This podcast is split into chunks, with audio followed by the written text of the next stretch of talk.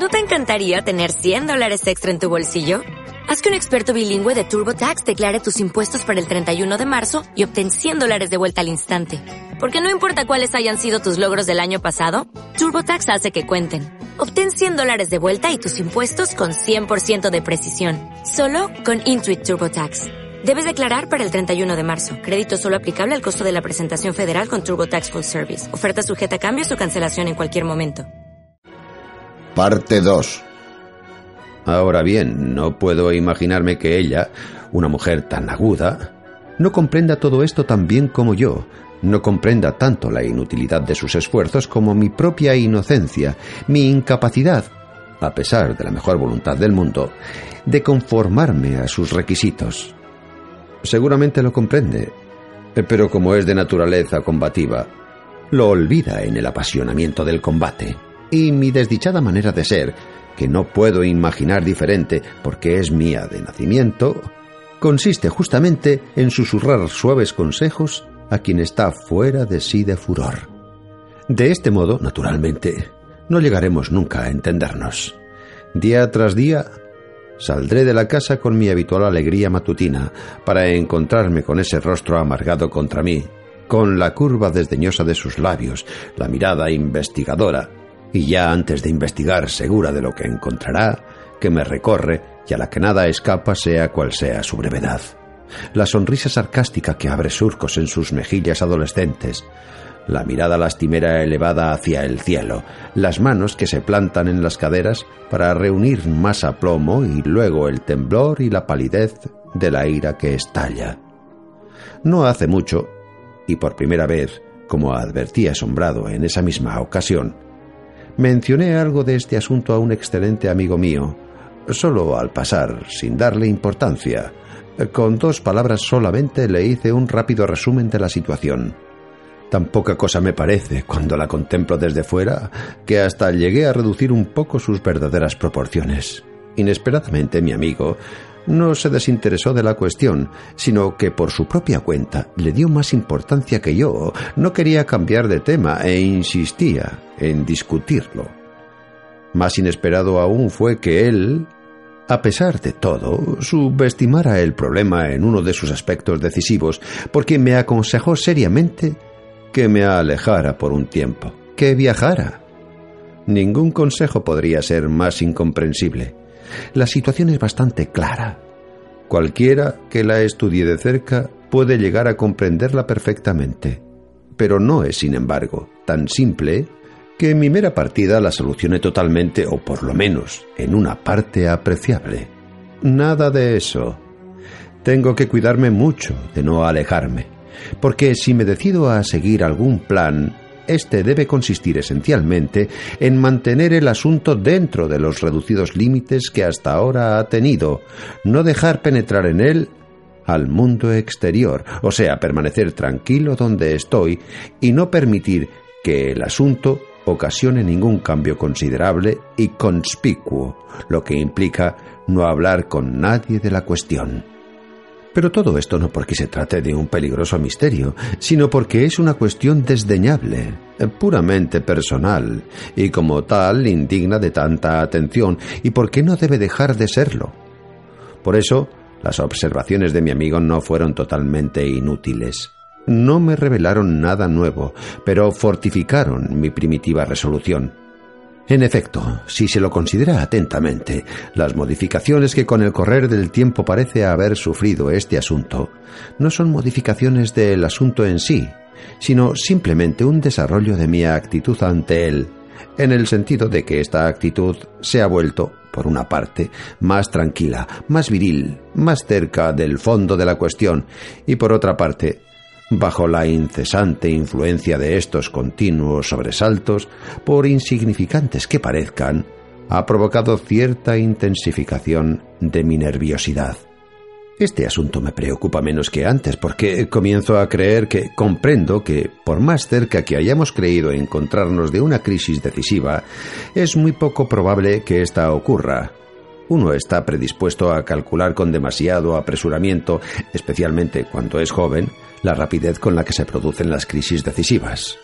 Cada vez que mi pequeño juez femenino, debilitado por culpa de mi mera presencia, se dejaba caer de costado en una silla, sosteniéndose con una mano sobre el respaldo y soltándose los lazos del corpiño con la otra, mientras las lágrimas de furor y de desesperación le corrían por las mejillas, yo creía que el instante de la crisis había llegado y que de un momento a otro me vería obligado a dar explicaciones. Pero nada de momento decisivo, nada de explicaciones. Las mujeres se desvanecen con facilidad. La gente ni tiene tiempo de ocuparse de sus manías. ¿Y qué sucedió realmente durante todos estos años?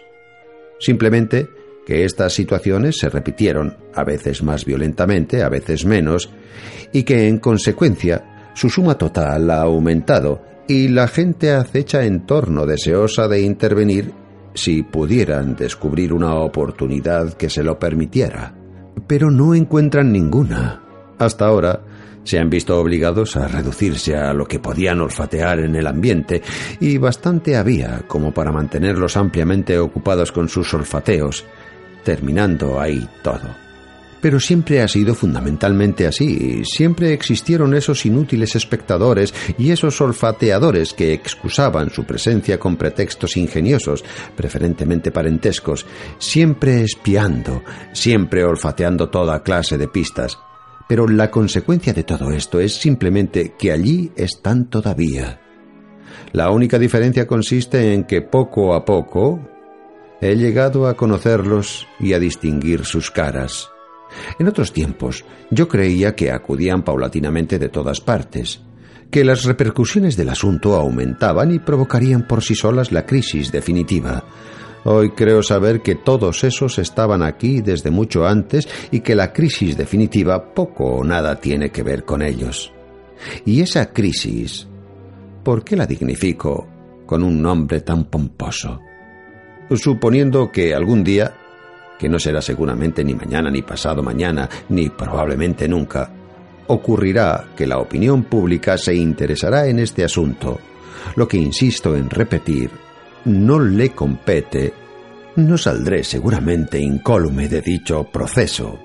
Pero también es indudable que tendrán en consideración el hecho de que la opinión pública no me desconoce totalmente, que hasta ahora siempre viví en la luz plena de la publicidad, confiado y digno de confianza, y que esta insignificante y desdichada mujercita recién llegada a mi vida a quien hago notar de paso, otro hombre habría considerado hace mucho como una simple mota y sin llamar en lo más mínimo la atención de la opinión pública, habría aplastado bajo sus pies.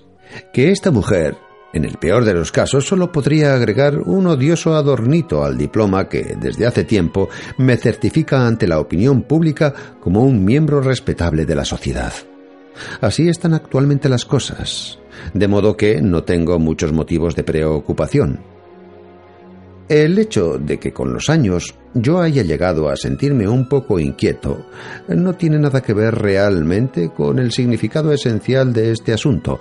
Simplemente eh, no se soporta ser constantemente motivo de la ira de otra persona, aun cuando se sabe perfectamente que esa ira es infundada. Uno se siente inquieto. Uno empieza, de una manera puramente física, a eludir las crisis decisivas aun cuando honestamente no crea demasiado en su posibilidad. Además, esto representa en cierta forma un síntoma de envejecimiento. La juventud mejora todo.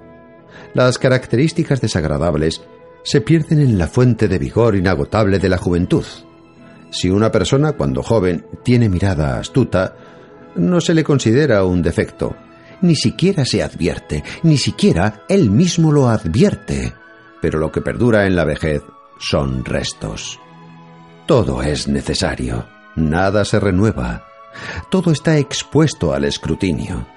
Y la mirada astuta de un hombre que envejece es francamente una mirada astuta, y no es difícil reconocerla. Solo que tampoco, en este caso, constituye un empeoramiento real de su condición. Por lo tanto, de cualquier ángulo que lo considere, resultará siempre evidente y a esa evidencia me atengo, que si consigo mantener este pequeño asunto bajo mi mano, aun sin esforzarme, todavía podré seguir viviendo durante mucho tiempo la vida que hasta ahora he vivido, imperturbado por el mundo, a pesar de todos los arrebatos de esta mujer.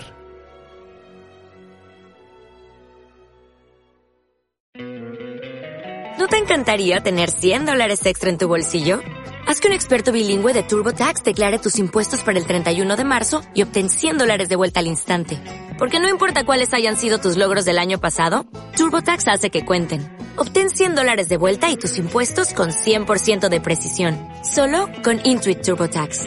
Debes declarar para el 31 de marzo. Crédito solo aplicable al costo de la presentación federal con TurboTax Full Service. Oferta sujeta a cambios o cancelación en cualquier momento.